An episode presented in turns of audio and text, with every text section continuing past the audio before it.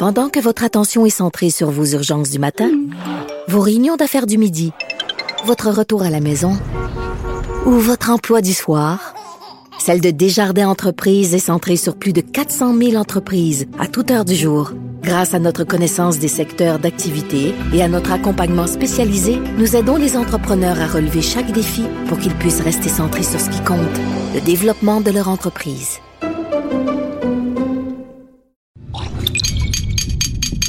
Cube Radio.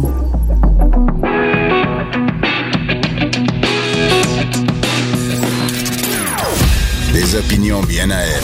Sophie Durocher. Son franc-parler ne laisse personne indifférent. On n'est pas obligé d'être d'accord.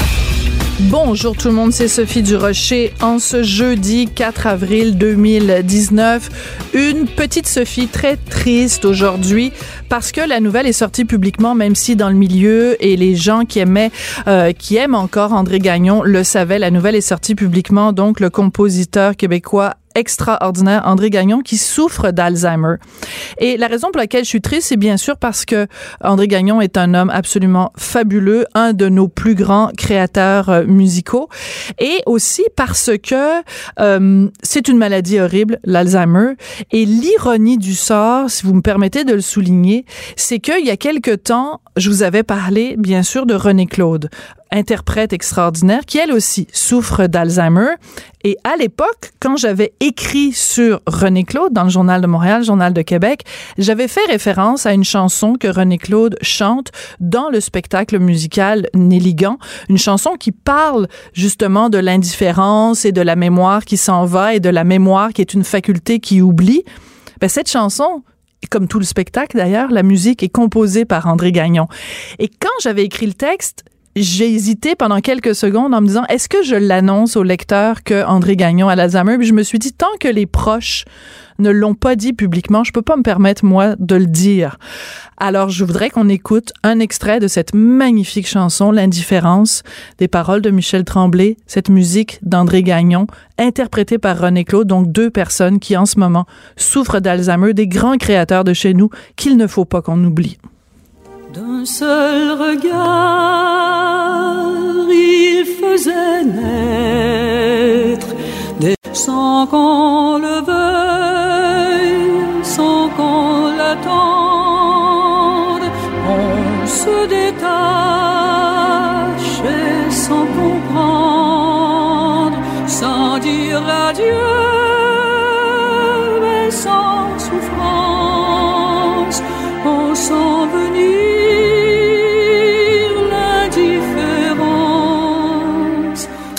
Ne les oublions pas. C'est tout, c'est le seul message que je voulais euh, vous dire aujourd'hui en ce début d'émission. Quelqu'un qu'il ne faut pas qu'on oublie, mais qui est en parfaite santé et qui est en chair et en os devant moi.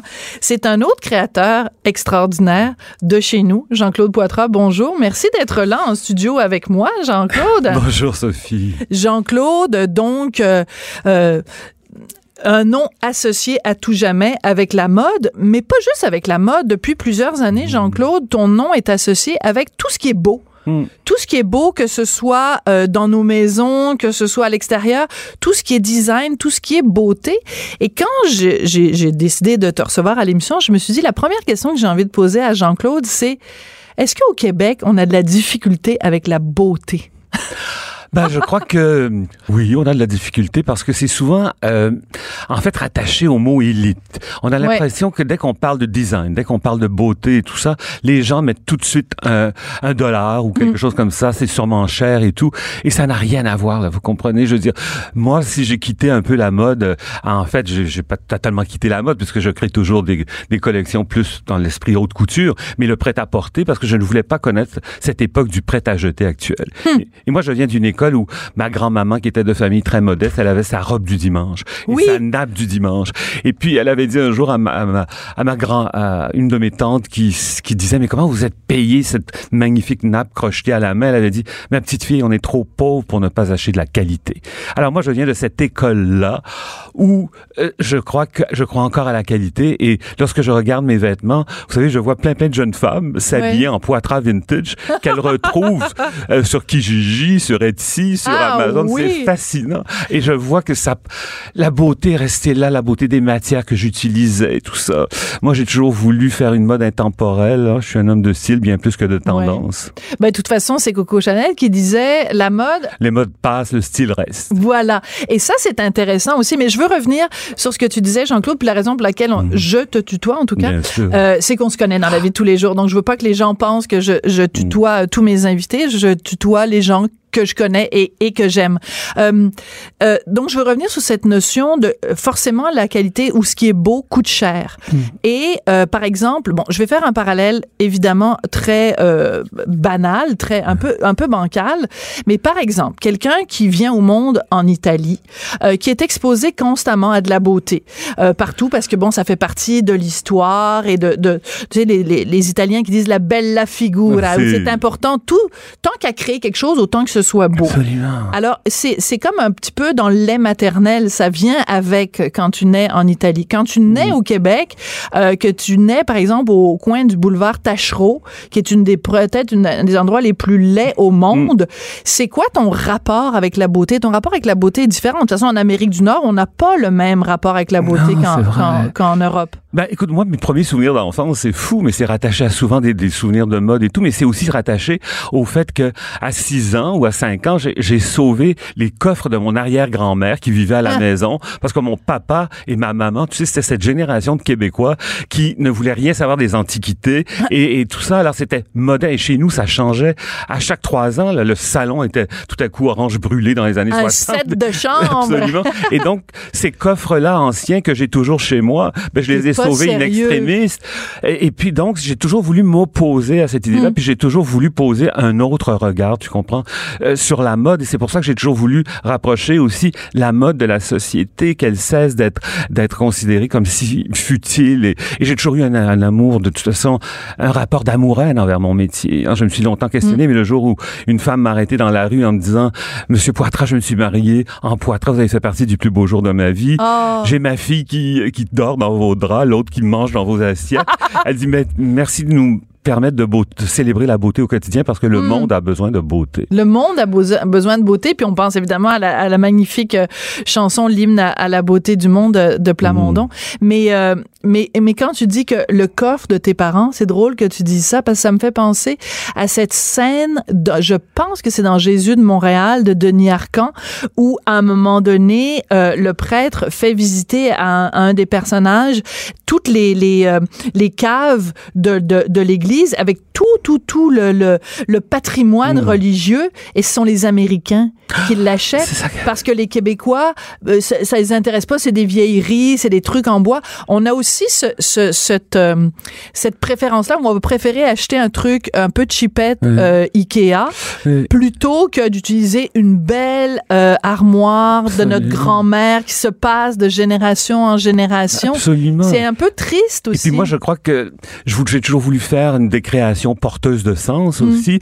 Et là, j'ai eu un mandat extraordinaire là, et- et dans, l'idée du patrimoine qu'on va démocratiser et tout. Eh bien, il y a cette boutique extraordinaire de la grande bibliothèque où j'ai agi comme directeur artistique. Mais là, c'est tout est basé sur les Oui. nos archives. Quand je suis tombé devant, quand je suis arrivé devant, le, le- le- imagine le, le testament de Jeanne Mance écrit de sa main et tout. Et t'as Eh ben, fait des coussins avec ça oui, j'ai décliné ça sur Ouais. des vers, sur de la la papeterie, les premières cartes géographiques de la Nouvelle-France, peu importe. Alors, c'est tout notre patrimoine qui est là et qu'on peut... Alors, donc, ce sont des objets de mémoire qui ont un supplément d'âme, là, fatalement. Hmm. Alors, je crois que je suis là pour essayer d'éveiller les consciences aussi. Et- Mais et- ça, c'est très intéressant que tu parles de ce projet-là parce que, en effet, si les auditeurs sont pas sont pas au courant, donc la Bibliothèque nationale a rendu euh, à, à, à contacter différents euh, artistes de, de pour décliner dans de différentes sur différents supports des archives que, qui sinon ben dormiraient évidemment puis amasseraient la poussière. Enfin pas la poussière parce que Ah c'est bien conservé, mais et je trouve cette idée-là, c'est- je sais pas qui a eu cet éclair de génie, mais c'est tellement brillant. Puis, euh, tu sais, je faisais référence tout à l'heure en disant en Italie, mais dans plein d'autres pays à travers le monde, ce, ce serait comme naturel. Tu sais, tu vas à la fait. Comédie Française, il y a des tasses avec des extraits de, de Molière. Ben pourquoi on a cette richesse au Québec et on la mettrait pas en valeur? Exactement. Et puis puis là, je dois avouer que les touristes à qui je fais visiter ça, parce qu'en fait, j'ai eu ce mandat d'être le directeur artistique de tout ça. Et, euh, et c'est venu évidemment de la direction même de la grande bibliothèque. génial. Et là, quand on fait visiter ça aux gens, et là, tu sais que finalement, on aura autre chose à offrir à, à nos Ben amis oui. étrangers que Des du sirop mocassins. d'érable. Et puis des Oui, puis mocassins, les mocassins voilà. avec des petites perles. Ben, ils sont très bien, les mocassins Ah ben avec des oui, perles. il hein. faut qu'ils Je- restent là, mais il y a Attendez autre deux chose secondes, là, parce que je veux pas que me faire accuser d'être anti-autochtone ou quoi que ce soit. On adore les mocassins. On est d'accord là-dessus, Jean-Claude? J'adore, On adore les mocassins. Bon.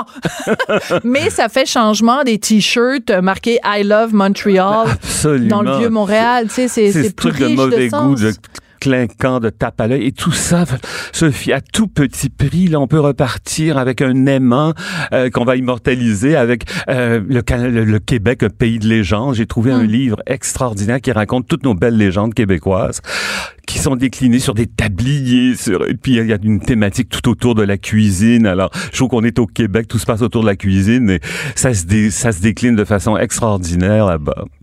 Beaucoup de gens, beaucoup de commentateurs, beaucoup d'historiens déplorent le fait qu'on connaît peu notre histoire. Gilles Proux, qui est régulièrement Ah, à l'émission, se désole que, tu sais, quand on, on, on emprunte Maisonneuve, puis on, descend la rue Jeanne-Mance ou euh, euh, partout à travers le Québec, la rue, euh, bon, peu importe, de- des noms de rues euh, partout à travers le Québec, pas juste à Montréal, Québec, partout. Et les gens ne savent pas la Mais ce signification devoir de, mémoire-là, il m'interpellait tellement Ouais. parce que tu sais que je m'implique beaucoup auprès des jeunes. hein. Ouais. Parce que les, la, la relève a besoin, ils ont besoin de guides, je trouve, ces jeunes-là. qui Et puis moi, je, je, je me sens ce devoir d'aller les rencontrer à la fin de leurs études, en mode par exemple ou en design, peu importe, tout azimut. Et chaque fois que je, je, je laisse la période de questions, on me pose toujours cette question. Jean-Claude, vous êtes le pionnier de la mode au Québec. Alors je dis non, non, attendez, il y a eu des femmes et des hommes avant moi. Il faut que je vous raconte l'histoire de Marie-Paul Nolin, de Marielle Fleury, de Michel Robichaud, de Léo Chevalier et tout. Et c'est pour ça que j'ai écrit ce livre, tu sais, Oui. quand la vie défile. Tout à fait. Parce que je, je veux dire, on a une, si les Français, si les Italiens sont si fiers de leur mode, c'est qu'ils en connaissent l'histoire. Absolument. Puis c'est assez ironique quand même. Puis là, je fais vraiment un détour, puis on va revenir Oui. à la fin avec la, la virée des ateliers pour laquelle tu, tu es ici en studio. Mais je regarde, par exemple, bon, au Musée des Beaux-Arts, je trouve ça formidable, évidemment, de rendre hommage à Thierry Mugler et tout. Puis bon, il y a aussi une déclinaison sur la mode, la mode d'ici. Mais je me dis, ben, nos designers à nous d'ici méritent cette place-là. Absolument. Et là, c'est après vraiment se faire parce que je dois dire qu'ils ont laissé une très belle place Oui. quand même aux designers d'ici. Il y a même de mes produits qui se retrouvent Ben là oui, aussi tout à fait. en boutique et tout. Et là, peut-être qu'en avant-première, je t'annonce que euh, le Musée de la Civilisation et le McCord ont décidé de me faire une grande exposition rétrospective. T'es pas sérieux Oui, oui. ça? À compter du 19 juin à Québec. Et, et moi, je- tu sais, j'aime toujours l'idée d'être d'être euh, le premier à faire quelque chose et tout ça. Et imagine le, beau message qu'on envoie là. C'est que le musée McCord et le musée de la civilisation, un grand musée de Québec, un grand musée de Montréal, vont collaborer pour la première fois à une même exposition. T'es Ce sérieux? sera- C'est la première fois qu'ils Oui. se mettent ensemble pour... euh, donc, ça sera d'abord présenté à Québec pendant tout l'été et ensuite à Montréal à compter d'octobre euh, jusqu'en avril. Et moi, je, je veux que ce soit pas une exposition uniquement dans la nostalgie, mais je veux vraiment euh, que ce soit, ça interpelle toutes les générations et tout. Ben parce oui. qu'à travers ma petite histoire, euh, peut-être que on va comprendre aussi tout ce qui se passait dans la société à travers les décennies aussi, toutes ces femmes que et ces, et ces hommes et surtout ces femmes que j'ai aimé habiller, dont toi d'ailleurs. Ben oui, tu m'avais habillé, tu m'avais fait une robe. Ah, tu étais Quand- Écoute, c'était tellement drôle. Ben oui, j'avais 40 livres de moins, mais euh, c'était très aussi. drôle. C'était pour les choix de Sophie. Non, non, toi, t'as pas pris un pli, mais euh, c'était pour les choix de Sophie. T'es très gentil de t'en souvenir. Tu m'avais en effet euh, fait, fait une robe. Moi, je capotais. Je me disais, je reçois Jean-Claude Poitras, puis en plus, il fait une robe pour moi. Mais aussi, tu, tu, tu t'en avais porté une autre pour animer le, Oui. le, le grand, le gala Bal des de la Jonquille, je pense. des ou grands quelque ballets chose. canadiens. Des canadiens. Mon. Dieu, t'as vraiment une super bonne mémoire. Écoute, euh, tu, tu, tu parles de cette, tu dis que tu veux, tu veux pas être dans la nostalgie puis tout ça, mais quand même, c'est intéressant de voir comment notre rapport avec la façon de s'habiller en général a changé. Euh, je viens de déménager, les auditeurs le savent. Euh, J'ai retrouvé plein de photos parce que quand on déménage, c'est ça qu'on fait. Et je suis tombée sur une photo de ma mère. J'étais même pas née. Donc moi, je suis née en 65. Donc je dirais que c'est peut-être fin des années 50. Et c'était un jour ordinaire, là, c'était pas le jour de son mariage, c'était pas. Et ma mère est d'une élégance, mais c'est comme dans Mad Men. Ah oui, et mon père est super bien sapé avec le truc de tailleur et tout ça. D'ailleurs, mon Ah. grand-père était tailleur. Et, euh, et voilà et tout. Et je me disais, pour eux, c'est un petit mercredi euh, ordinaire, puis ils se sont fait photographier main dans la main. Mais aujourd'hui, tu me photographies, moi, là, un mercredi, un jeudi ordinaire. Je suis en jeans avec un, un pull noir. Mais oui, et puis finalement, toutes les Mais est-ce que c'est correct, ça, ou on n'a pas perdu une certaine poésie du Ouais, quotidien? ben moi, moi j'aimerais qu'on revienne à un certain équilibre. Je, je trouve que euh, autant, c'est pour ça que je le démontre dans mon livre, autant les années 50, c'est des années euh, vraiment coincées, euh, évidemment à tous les C'était points. trop. Oui, oui, c'était c'était comme trop ces règles-là, mais en même temps, et là, on a toujours voulu aller à l'autre bout du balancier. euh, et là, je trouve qu'il faut revenir à, à, à certaines idées. Et j'ai vu lorsqu'on m'avait demandé d'être le porte-parole de, de l'exposition McCord euh, Ouais. sur Grace Kelly. Oui. C'était beaucoup les jeunes qui venaient lorsque je faisais mes visites guidées, je- et c'était l'époque des belles manières, des règles et tout ça. Et les jeunes étaient fascinés par ça. Et souvent, à la fin de, de, de ma visite guidée, je leur posais des questions. Elles disaient, mais on adore ça, on n'a plus de règles aujourd'hui, on se balade en sweatshirt à la place des arts. Et puis, euh, Eh ben, sans parler de Safia Nolan avec sa chemise euh, déchirée au- dans, dans les oui, galas. Moi, j'ai toujours voulu, tu sais, créer en mode séduction et non pas en mode provocation. Très bien dit.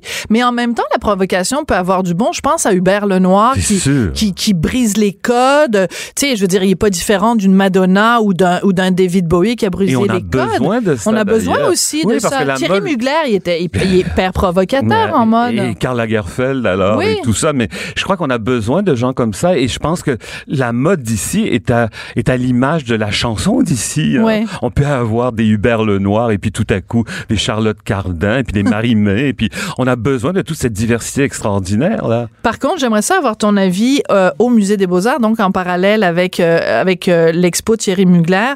Il y a donc une mise en valeur, de, une mise en vitrine, si tu veux, de la mode québécoise. Et il y a un duo que moi, je trouve absolument, absolument, je vais le dire le mot, je trouve ça répugnant. Et ça s'appelle Fecal Matter, Mhm. matière fécale. Puis je trouve ça moche ce qu'ils font. Mais après, s'il y a un public pour ça, tant mieux. Je leur souhaite tout le bonheur du monde. Mais quand tu te lances en mode et que ton nom d'artiste ou ton nom de designer, c'est matière fécale, Ouais. personnellement, je trouve ça nauséabond. Ben moi j'ai bien hâte de les retrouver plus tard parce que je crois qu'ils sont tellement jeunes et je leur donne le bénéfice du doute. Vous allez voir, je crois que on a besoin de parfois quand on est si jeune de ruer dans les brancards euh, pour peut-être provoquer une réaction quelconque et tout. Et comme la mode a cette faculté de tout récupérer, souviens-toi euh, le, grunge, là, les fameuses Ben ouais. jeans la lacérée partout, ça a été récupéré par la mode, mais au, au, au fond, au début c'était un mouvement anti-mode, anti-fashion Ouais, comme ouais. on disait à l'époque, parce que c'était c'est issu d'un groupe du groupe Nirvana, Kurt Cobain, rappelle-toi et tout. Alors tous ces, ces moments de révolte aussi ont ont provoqué des choses extraordinaires et ont fait bouger les choses. Mm. Alors donc il faut poser peut-être un, un autre regard. Euh, au départ, oui, ça peut être tout à coup choquant et tout ce que tu veux. Là, moi, la robe de viande de Lady Gaga, euh, j'ai pas compris. euh, quelques plusieurs années plus tard, mais Oui. au Alors que tu vois, aux Oscars, elle était absolument Ah, classique avec sa robe et tout ça, et puis son immense collier euh, de diamants. Et puis la façon dont tu regardais Bradley Cooper, moi, je veux dire, euh, moi, c'est le fun parce que moi, mon mari me regarde tout le temps comme ça. Ah, ça, je sais. Comme Bradley Cooper qui Ah, regarde Lady Gaga, deux, là, vous moi, mon mari, c'est toujours pareil. Fermons la parenthèse. Mais, Ah. mais ce, ce que je veux dire, oui, oui, non, non, mais ça, on va, on va y arriver. On va y arriver. oui. Alors, la raison pour laquelle tu étais là, mais moi, j'aime bien prendre des petits chemins de traverse, aussi. là, plutôt que de prendre l'autoroute Ah ben, euh, à, 100 d'accord à avec toi. 140 euh, km heure. Donc, la raison pour laquelle tu étais là aujourd'hui, Jean-Claude, c'est que tu es porte-parole de la virée des ateliers. Ça a lieu du 2 au 5 mai. Est-ce que c'est seulement à Montréal?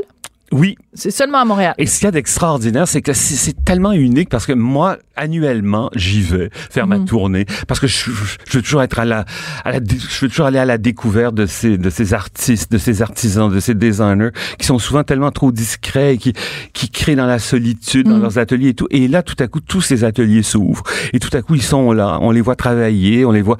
Et moi, je veux les faire parler. Tu Mhm. comprends? Je veux les mettre en lumière pour le temps qu'il me reste. Il me semble que ma vie, c'est souvent longtemps déroulée au, au jeu. Je veux la faire défiler, ma vie aujourd'hui, au nous. Et, Que c'est bien dit. et, et je crois que je vais être un porte-parole, un ambassadeur pour ces créatifs-là euh, et les, vous faire découvrir à quel point. Et, et là, je veux les faire parler qui, que, que, qui nous racontent leur belle histoire, qui, qui se cache derrière euh, ce bol de céramique, de- derrière cette toile-là, ces heures passées dans le doute, dans la solitude et tout. Alors, c'est extraordinaire de pénétrer dans les entrailles, dans les coulisses de ces créateurs. Alors l'idée, c'est de pouvoir aller rencontrer, tu l'as dit, et des artistes et des artisans, donc des gens qui, euh, dans plein d'endroits d'ateliers d'artistes, puis Dieu sait que c'est pas toujours évident de créer dans ces lieux-là, euh, font toutes sortes de choses qui, en effet, c'est parce qu'on peut acheter un bol, mais on se dit bon ben là il y a une histoire peut-être Ah oui. derrière, mais on la connaît pas. Donc là, en allant à la rencontre de l'artiste, on découvre tout ce qui est la complexité de la chose, euh, la beauté. Et moi, je vais être le fil conducteur. Là, je vais faire des visites guidées, même si les gens veulent me suivre et tout. Aller à la rencontre de ces designers de mode, de ces de ces créateurs dans le métier d'art notamment. Il y, a- il y a des choses ludiques. Et puis c'est totalement toutes les générations sont là présentes. Les, ces artistes en art visuel, entre la entre la poterie, euh, les, les ceux qui font des, des toiles exceptionnelles et tout.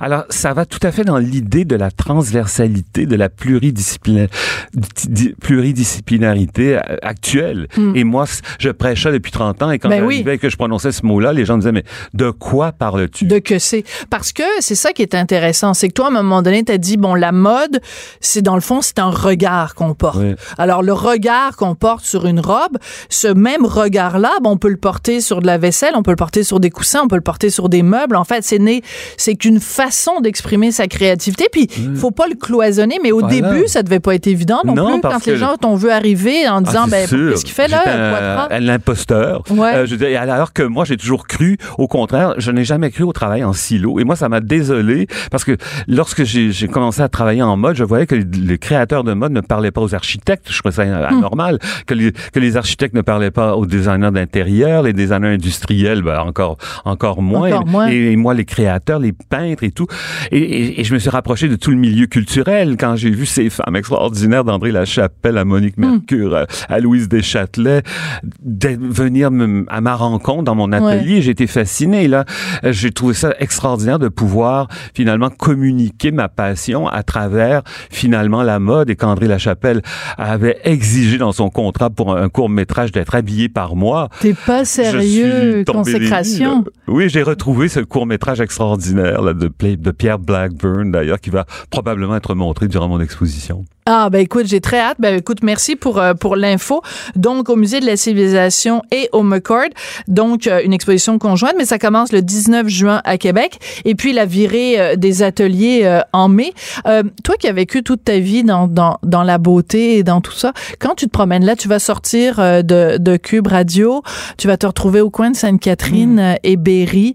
Euh, Il y a beaucoup de souffrance humaine. Ouais. Il y a beaucoup de gens, beaucoup de gens sans abri, beaucoup de gens drogués, des gens, des Tu sais, toi, tu es un multidisciplinaire, mais eux, c'est des multipoqués. Euh, Est-ce que ça t'affecte, ça, te- ça te rentre dedans, ça te, Oui, ça te moi- fait de la peine? Moi, je marche, je marche, je marche dans cette ville incroyable. Et je suis souvent ici, surtout avec ce beau mandat que j'ai eu à la Grande Bibliothèque. Et, et, et j'hab- j'habitais le Vieux-Montréal, tu sais, euh, euh, pendant très, très longtemps. Alors, devant tout ça, ça me crève le cœur. C'est pour ça que je m'implique tellement auprès de la rue des femmes, notamment, et auprès de l'accueil Bonneau. Euh, et puis, j'avais une petite maison bien modeste où tu es venu, d'ailleurs, face au Cirque du Soleil. Tu sais, Ouais, alors, ouais. moi, j'étais dans le passage, là, accueil Bonneau, maison Hi, du Père. ouais. Mais le jour où parfois je déplorais, ah, pourquoi ils jettent tous ces trucs-là? Euh, la ville devient une poubelle à ciel ouvert. Mais tout à coup, jamais j'oublierai ce moment où je suis sorti de la maison et je mettais la clé dans la porte et j'ai cru reconnaître un homme avec une silhouette qui avait un de mes manteaux d'alpaca. Et, et là, je me suis bien tourné et lui, il m'attendait. Et il m'a dit comme ça, merci, Monsieur Poitras, parce que votre beau manteau d'alpaca, il m'a tenu au chaud tout l'hiver. Hmm. Alors là, je me suis dit, oh là là, mon métier, ça n'aurait pas été si inutile parce que j'allais porter beaucoup, beaucoup de vêtements, Ouais, à l'accueil Bono et tout. Hmm. Et donc, c'était un itinérant qui avait passé son hiver dans un manteau poitras vintage. Alors ça, il y a cette autre dimension-là aussi. Hmm. C'est- une belle conclusion pour cette entrevue, Jean-Claude. Hmm. Merci beaucoup. Merci de l'invitation. Super. Alors, la virée des ateliers du 2 Ah au oui. 5 mai 2019. Ah oui, soyez Et puis, euh, cette expo, euh, expo Poitras. euh, écoute, tu rentres au musée, je trouve ça génial. je suis tellement s'agit que j'en contente sorte aussi à. Elle est bien, elle est bien, elle est bien envoyée. Merci beaucoup, Jean-Claude. Ça a été un plaisir de te parler. Donc. Jean-Claude Poitras, euh, designer devant l'éternel, porte-parole de la virée des ateliers du 2 au 5 mai à Montréal. Mais vous allez pouvoir évidemment voir cette expo à Québec. Sa dernière chronique fait jaser? Écoutez pourquoi. De 14 à 15. On n'est pas obligé d'être d'accord. Cube Radio. Alors, quand on dit euh, sa dernière chronique fait jaser, en fait, on devrait peut-être dire euh, sa dernière entrevue fait jaser.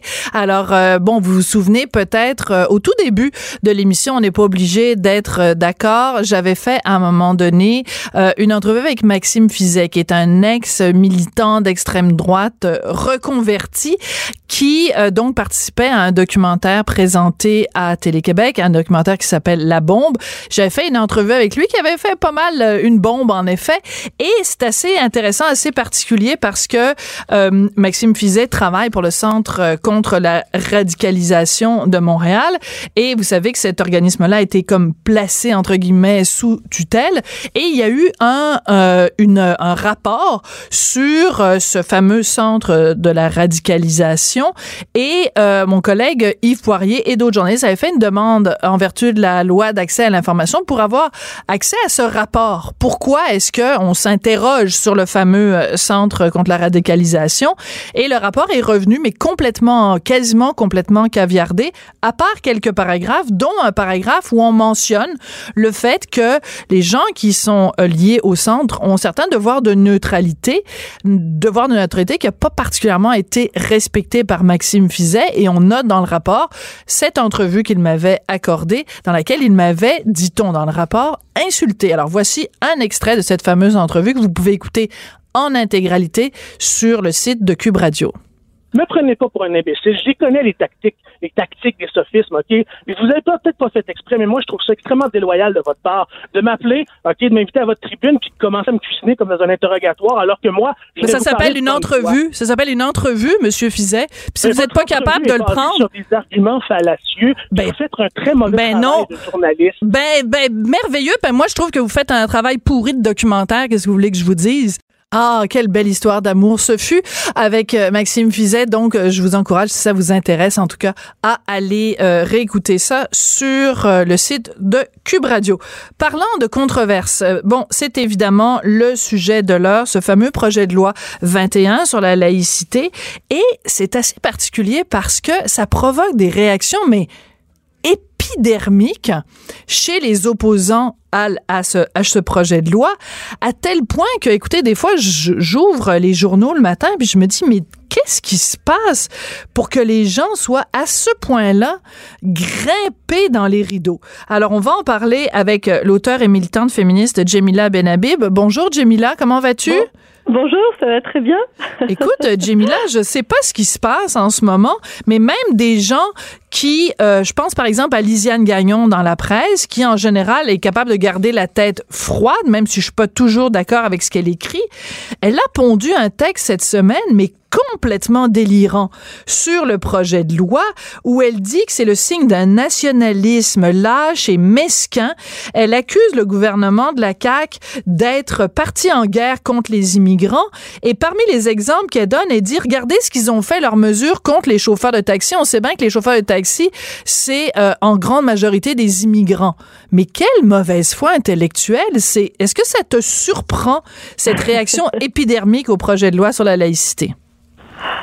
Non, ça me surprend pas. Je pense que hum, les libéraux sont restés trop longtemps au pouvoir et ils ont créé euh, un, un climat où l'on a cultivé l'arrogance, où certains Hmm. ont véritablement cultivé l'arrogance, euh, nous ont asséné des vérités comme étant des vérités euh, absolues.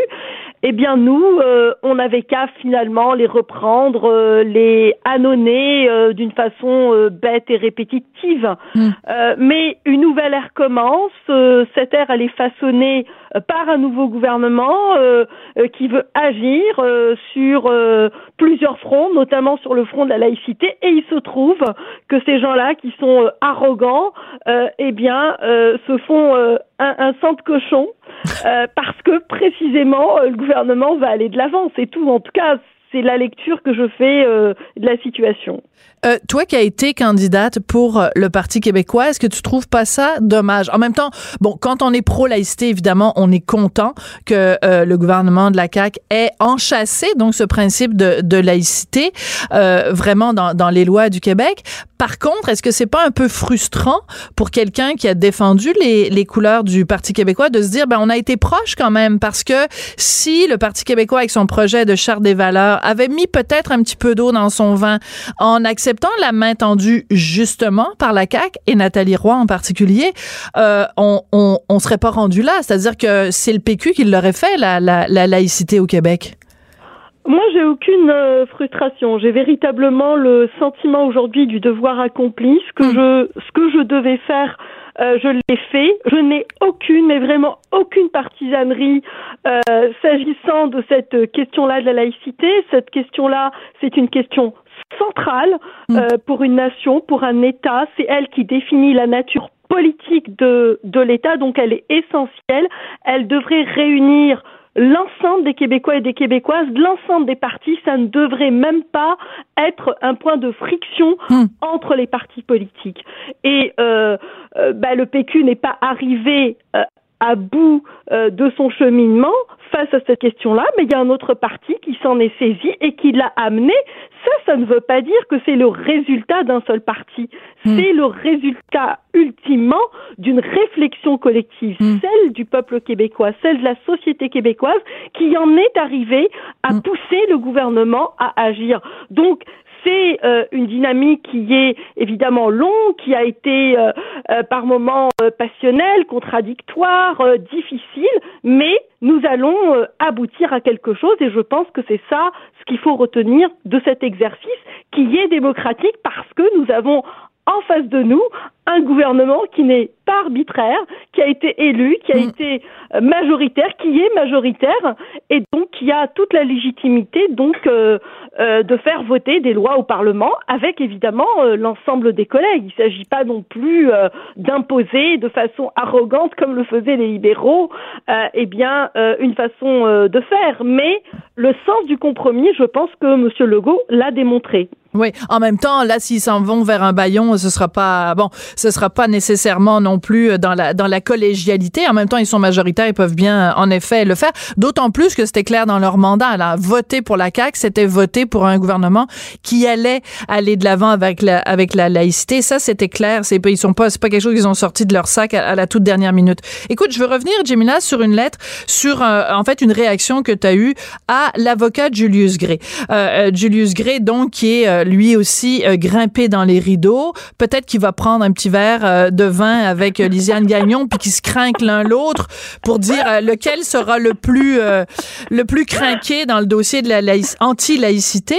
Et donc, il, lui va jusqu'à qualifier donc le projet de loi 21 de raciste, de ségrégationniste. Et l'argument qui revient tout le temps, c'est les pauvres femmes musulmanes qui vont perdre leur travail. Qu'est-ce que tu réponds à quelqu'un qui te dit ça? Toi qui es de culture musulmane, tu ne portes pas le voile, tu as fui un pays où justement les extrémistes religieux euh, vous faisaient la vie dure. Qu'est-ce que tu réponds à quelqu'un qui dit le projet de loi 21 va stigmatiser les pauvres femmes musulmanes qui portent le voile? Ben, je, je, je pense que je me référerais plutôt euh, à Montaigne euh, qui définissait euh, un intégriste comme suit, c'est-à-dire une personne qui ne fait pas de différence entre sa chemise euh, et son être et ses convictions. Hmm. donc, je veux dire, il y a certes, il y a l'être, il y a le sa son sa conviction ou son dogme, j'en sais rien, mais il y a aussi la société. Ultimement, la hmm. société. Donc, s'il veut véritablement évoluer dans une société, eh bien faut-il aussi qu'ils apprennent à mettre un peu d'eau dans son vin euh, pour euh, pouvoir euh, intégrer, travailler, faire société ensemble Mm. et ainsi de suite. Donc ici, nous avons véritablement affaire à des intégristes qui confondent leurs convictions, c'est-à-dire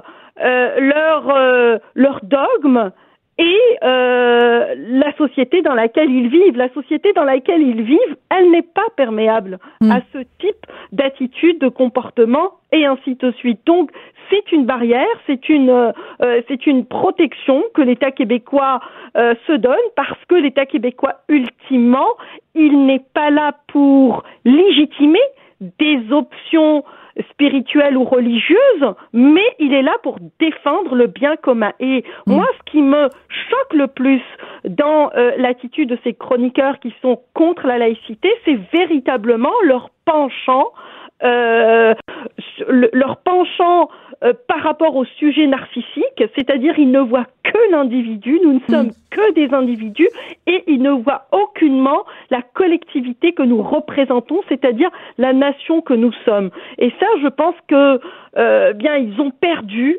un bout de l'analyse que l'on doit de se faire lorsqu'on vit dans une société. Lorsqu'on vit dans une société, il faut qu'on soit sensible eh bien, euh, aux gens qui nous entourent. Mm. Et donc, euh, cette, euh, cette, ce, ce manque de sensibilité-là, euh, moi, je le dénonce fortement. Ouais. Alors c'est intéressant quand même parce que dans son texte, Lisiane Gagnon a dit Monsieur Legault ne cache même plus son hostilité la- latente envers les autres et elle met les autres entre guillemets. Et ça c'est très drôle parce qu'il y a plein de gens qui pensent que la laïcité c'est ça se résume à des Québécois blancs de souche qui haïssent les immigrants et qui haïssent en particulier les musulmans.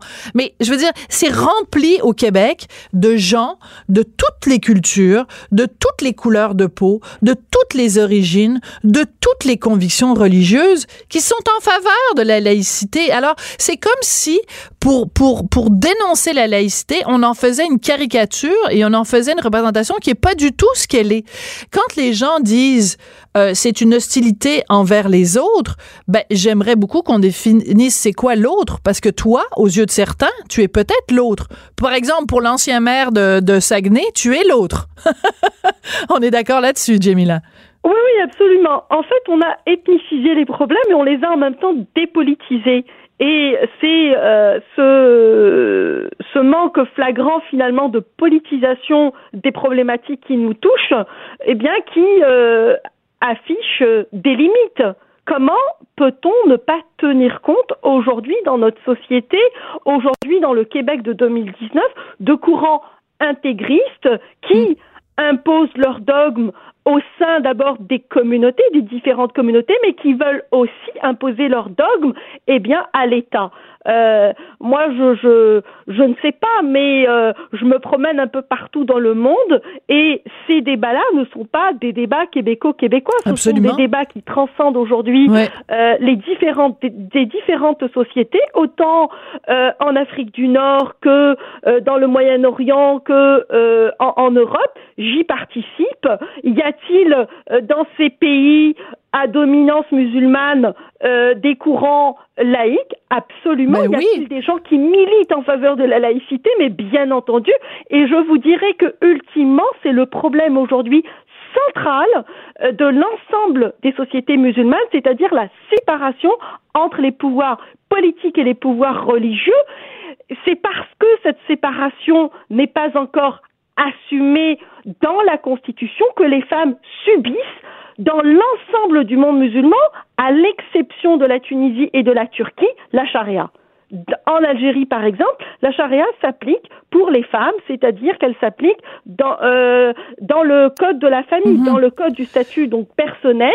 Ouais. Les femmes, parce que cette séparation n'est pas clairement définie dans la Constitution, eh bien, on leur applique tout simplement des lois religieuses. Donc, celles qui doivent être euh, en harmonie avec ce projet de loi, ce sont d'abord les femmes et les femmes de l'ensemble des communautés parce qu'elle leur permet de s'émanciper de tous les points de vue et de participer à une société égalitaire qu'est la société québécoise et qui fait de cette question-là de la séparation des pouvoirs politiques et des pouvoirs religieux une assise de son organisation politique. Oui. Dans, dans un, un témoignage, je pense que c'est sur, euh, sur Facebook où tu parlais justement de, de Julius Gray et de son invitation à ses concitoyens à désobéir à cette loi-là, la loi 21. Tu dis, euh, euh, que dans il a écrit Julius Gray que la laïcité c'est une idéologie.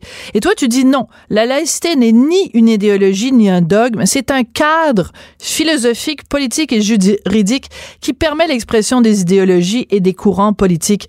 Finalement cette phrase là, elle devrait être gravée en lettres d'or pour euh, peut-être sur les murs de l'Assemblée nationale pour que les gens comprennent ce qu'est euh, la laïcité. Parce que c'est ça c'est que en établissant la laïcité on permet justement la liberté de conscience à tous les citoyens. Alors que si on a un enseignant ou un juge moi j'en reviens pas de la position de Québec solidaire qui dit ben non on n'a pas de problème même avec le visage couvert un juge, une juge pourrait euh, rendre jugement en portant le niqab. Et les gens de Québec solidaire trouvent ça correct, ok, full, genre comme. Ça me tue, là? Euh, en fait, le, la laïcité, ça ne permet pas seulement le, la liberté de conscience. Ça ne garantit pas seulement cette liberté-là. Ça garantit l'ensemble des libertés. C'est-à-dire, ça garantit, par exemple, la liberté d'expression. Si aujourd'hui je peux m'exprimer contre une religion, si je peux critiquer une religion, si je peux dire du tort d'une religion, c'est parce que je vis dans un pays où précisément Mm. cette question-là, cette question-là de la séparation, elle a fait son chemin et socialement, il y a une certaine distanciation entre le politique et le religieux, ce qui n'est évidemment pas le cas dans l'ensemble des pays musulmans où le blasphème est, est donc euh, Interdit. euh, euh, existe. Il existe d'ailleurs dans 12 pays où des lois extrêmement dures euh, euh, euh, sanctionnent les apostats qui sont condamnés à mort dans euh, une dizaine de pays musulmans. Donc cette question-là de la liberté aussi de création, de la liberté de penser, de la liberté euh, d'expression, de la liberté aussi de se choisir un conjoint, un conjoint qui n'est pas de la même confession que nous, qui, ou bien qui n'est pas de la même obédience que nous. C'est ça ce que ça permet la laïcité. Tout à parce fait. Que ça dit, ça dit tout simplement que euh, vos convictions, eh bien, gardez-les pour vous. Voilà, Elles, mais- ne, elles ne participent pas à la structuration de l'État. Donc, l'État n'a pas à s'ingérer dans cette intimité-là. Ça va être Donc, notre euh, conclusion, Jamila. Ça va être notre conclusion. Donc, euh, mais je suis très contente de te l'entendre dire. Et mais pour certains chroniqueurs ou pour certains commentateurs, euh, toi et moi qui disons, qui tenons le même discours, ben on est des intolérantes et des et des méchantes et on a la peur de l'autre. Alors c'est quand même assez hallucinant. C'est toujours un plaisir de te parler. Merci beaucoup, Jamila. Merci, merci beaucoup. Ciao. Merci, bye. Jamila. Jamila Benhabib, donc auteure et militante féministe qui réagissait à toutes ces réactions. Elle réagissait à des réactions concernant le projet de loi sur la laïcité. Tout de suite après la pause, on va parler de cannabis, la- l'utilisation intelligente et même pleine de douceur du cannabis. On n'est pas obligé d'être d'accord. Joignez-vous à la discussion. Appelez ou textez 187 Cube Radio. 1877 827 2346. Il n'y a pas tellement longtemps à l'émission, on avait reçu la visite de Véronique Lettre. Elle était venue nous parler de son livre Le cannabis médicinal, le connaître et l'utiliser. Puis ça avait été une conversation très éclairante. Je sais même pas si ce mot-là existe en français, mais euh, très intéressante, justement dans tout ce processus qu'on a entamé collectivement depuis le, mois d'octobre, depuis la légalisation, de démystifier, de mieux comprendre, de, de, mieux utiliser aussi le cannabis. Donc, euh, ça avait été très intéressant comme conversation. Et là, quand j'ai vu que cette même Véronique Lettre fondait euh, un site web euh, qui s'intitule Fine Fleur et que le but de ce, de ce site-là, c'était encore une fois de mieux nous faire connaître le cannabis, de mieux l'utiliser de façon intelligente. Je me suis dit, ben, il faut que Véronique revienne parce que on a beau dire, on a beau faire, il reste encore énormément de questions. Il y a énormément de travail, de pédagogie, de vulgarisation à faire avec le cannabis. Alors, Véronique est en studio. Bonjour, Véronique. Bonjour, Sophie. Euh, pourquoi ce site-là? Pourquoi un site spécialisé sur le cannabis? Tu l'as bien dit, pour faire de l'éducation, de l'enseignement, euh, on voulait vraiment mettre les gens en relation avec une consommation responsable du Mm. cannabis. Puis j'insiste là-dessus parce que souvent les gens qui ont essayé la consommation du cannabis euh, par les comestibles, entre autres, ont souvent eu des mauvaises expériences Mm-hmm. parce qu'on tout est une question de dosage. Donc, euh, on voulait vraiment sensibiliser les gens au microdosage, entre autres. Et c'est ça, une consommation qui est, qui est, qui est responsable et intelligente, finalement. Puis, il n'y a pas de site en français qui existe qui fait ça. Comme tu l'as dit tantôt, mon livre euh, a beaucoup démystifié tout ce qui est l'aspect médical. Donc, avec la clinique Nature Médique, on a vraiment vu, euh, tu sais, euh, auprès des 500 patients, l'impact des bienfaits thérapeutiques du Ouais. cannabis. Puis maintenant, on s'est dit, OK, ben il y a le même besoin dans le- la consommation récréative. Euh, parce que toute l'information qui est disponible est souvent en anglais. Et euh, c'est ça. Puis nous, on voulait un site qui était qui allait donner de l'information. Aussi, on a des entrevues, on parle de tendances, on parle de euh, d'activités qui se font avec le cannabis aussi, puis beaucoup de microdosage justement. Alors, explique, explique-nous, Mm. ou réexplique-nous ce que tu entends par microdosage. Oui, en fait, c'est que la loi va probablement, on s'attend à ce que la loi va permettre au niveau des comestibles une, une quantité, mettons, de THC. Je vais parler parce qu'on Oui. on s'adresse souvent aussi au du THC, mais de 10 mg par portion. Puis 10 mg, c'est beaucoup. C'est vraiment beaucoup. Puis c'est pas parce que c'est légal que c'est la bonne dose. Ah, c'est bien là-dessus qu'on veut Ouais. éduquer les gens. Souvent, le 2,5 mg à 5 mg, c'est amplement suffisant. Donc, souvent, les gens qui vont essayer le, le C'est cannabis amplement comestible, suffisant. Là, on est dans le récréatif, on n'est pas dans le médicinal. Oui. Donc, c'est amplement suffisant pour avoir un buzz qui est chouette. Exactement, Et qui pas- équivaut à deux, trois verres de vin, OK. tu sais, qui est le fun, qui, mais sans, sans nous, nous mettre à terre, justement. Donc, euh, Mais c'est bizarre, excuse-moi de t'interrompre, Véronique, Mhm. c'est pas poli du tout, mais il faut que je te pose la question. Pourquoi à ce moment-là, est-ce que le gouvernement se dirigerait vers une dose permise de 10 mg si dans les faits, premièrement, on n'en a pas besoin, puis deuxièmement, il risque justement, si c'est trop, d'avoir des effets secondaires vraiment pas chouettes? Hum, je peux pas répondre à ça. Non. Évidemment, je Mais me tu pose t'es la posé même la question. Puis là, c'est là, on s'est dit, ben ok, il y a de l'éducation à faire justement. Moi, c'est ça, j'ai fait une formation avec un chef à Los Angeles, donc j'ai vraiment pris une méthode particulière. J'ai appris à contrôler le dosage. Puis d'ailleurs, sur le site de Finefleur, il va y avoir une calculette de dosage pour que les gens qui cuisinent avec le cannabis, Ouais. qui ont envie de s'initier à ça, encore une fois, le fassent intelligemment puis comprennent un peu ce qu'ils font parce que c'est pas tout le monde qui a un laboratoire de maison comme moi qui permet de bon, Ben calculer le bon Ouais. euh, le dosage. Donc, euh, tu sais, vraiment, on a développé un outil qui permet aux gens de rentrer justement toutes leurs informations avec lesquelles ils cuisinent, puis de leur donner une estimation de la concentration des portions qui vont, servir à leurs invités ou à eux-mêmes ou peu importe. là. D'accord. Donc, on a toujours, évidemment, quand on associe euh, cannabis comestible, on a évidemment l'image du brownie au pot. Mm. Et évidemment, comme maman d'un enfant de 11 ans, la première question que je me pose, c'est, OK, mettons en fin de semaine, je décide avec Monsieur Martineau, là, de faire à manger. Bon, je pense que M. Martineau va me regarder faire à manger. On décide de faire des brownies. Moi, c'est sûr que je vais pas laisser ça traîner sur le comptoir de cuisine parce que je veux pas que mon fils en prenne. Alors, comment on peut, parce que tu parles d'une consommation responsable et intelligente, c'est les deux mots-clés que je retiens. Comment on fait pour faire une consommation responsable et intelligente quand on a des enfants dans la maison? Mais on s'assure que les produits soient pas accessibles pour les enfants, évidemment, que ce soit pas dans des emballages attrayants, euh, pas à leur, à leur portée, on, des enfants ou des animaux aussi. Il faut protéger nos, nos animaux domestiques aussi par rapport à ça. Donc, euh, puis ça fait partie des mises en garde que les gens vont trouver sur le site de Finefleur, Ouais. justement. Donc, euh, Mais est-ce que, par exemple, une forme d'éducation, ce serait pas justement de dire aux enfants, parce que on cuisine avec du vin. Tu sais, on va faire du coco vin, on va faire, euh, tu sais, on va déglacer une sauce avec du vin blanc ou du whisky ou peu importe.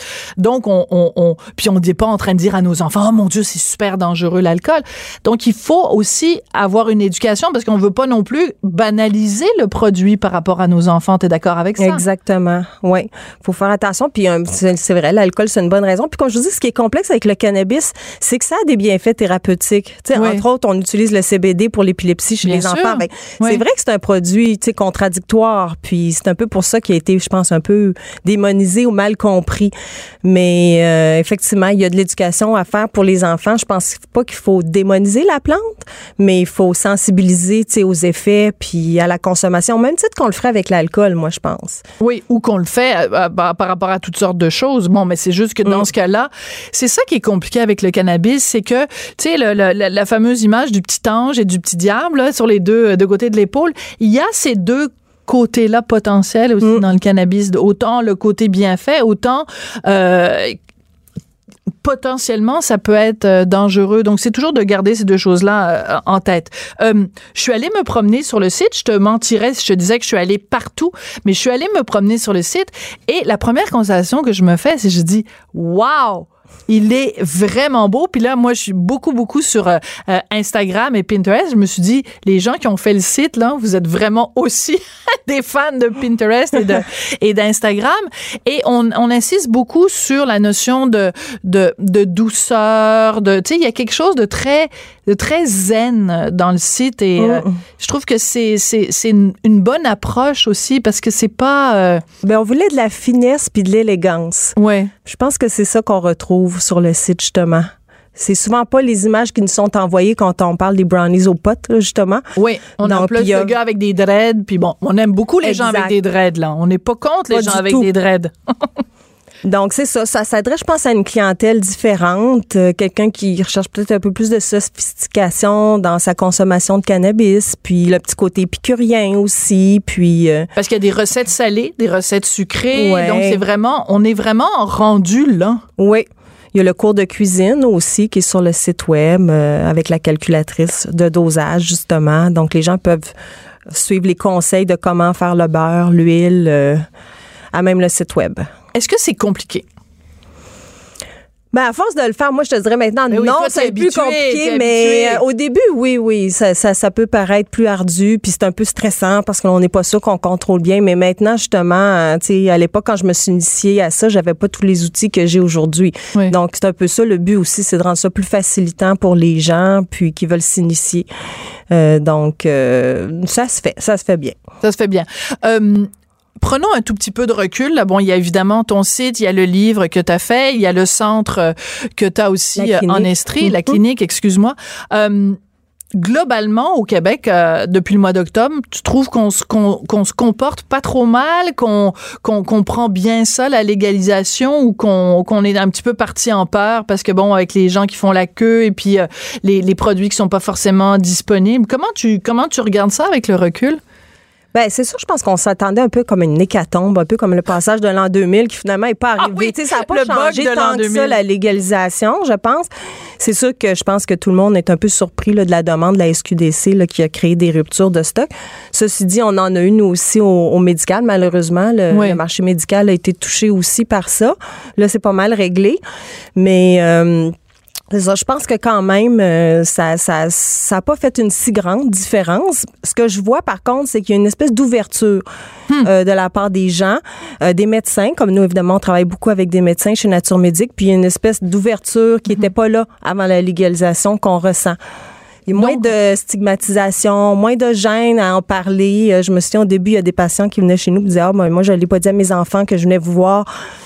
On a moins hein? ça maintenant depuis la légalisation. Oui, c'est fou. Ben, Ouais. c'est sûr que à partir du moment où tu as le premier ministre qui légalise quelque chose et que c'est tout un discours puis que dans les médias on en parle, ben c'est sûr que tu peux pas euh, te promener avec un sac en papier sur la tête en disant je fume du cannabis là à Mm. partir du moment où toute la société concourt à te dire oui, c'est un produit avec lesquels il faut fa- avec il faut faire attention mais c'est quand même un, un produit euh, qui, qui est de consommation courante, ça change euh, Exact. totalement les, les perceptions. Oui. Et écoute, Véronique, c'est un plaisir. Merci beaucoup d'être venue euh, nous parler Merci, euh, en personne de ce site. Donc, euh, Fine Fleur, un nouveau média spécialisé dans le cannabis et les comestibles. Merci beaucoup d'avoir été là. On n'est pas obligé d'être d'accord. Je voudrais remercier Joanie Henry à la mise en onde, Hugo Veilleux à la recherche. Euh, vous êtes tous les deux très zen, les amis. Vous aussi, vous êtes pas mal euh, Instagram, Pinterest. Il y a Mario Dumont et Vincent Dessureau qui vont être avec vous jusqu'à 17h. Puis nous, on se retrouve demain pour une dernière émission de la semaine. Cube Radio.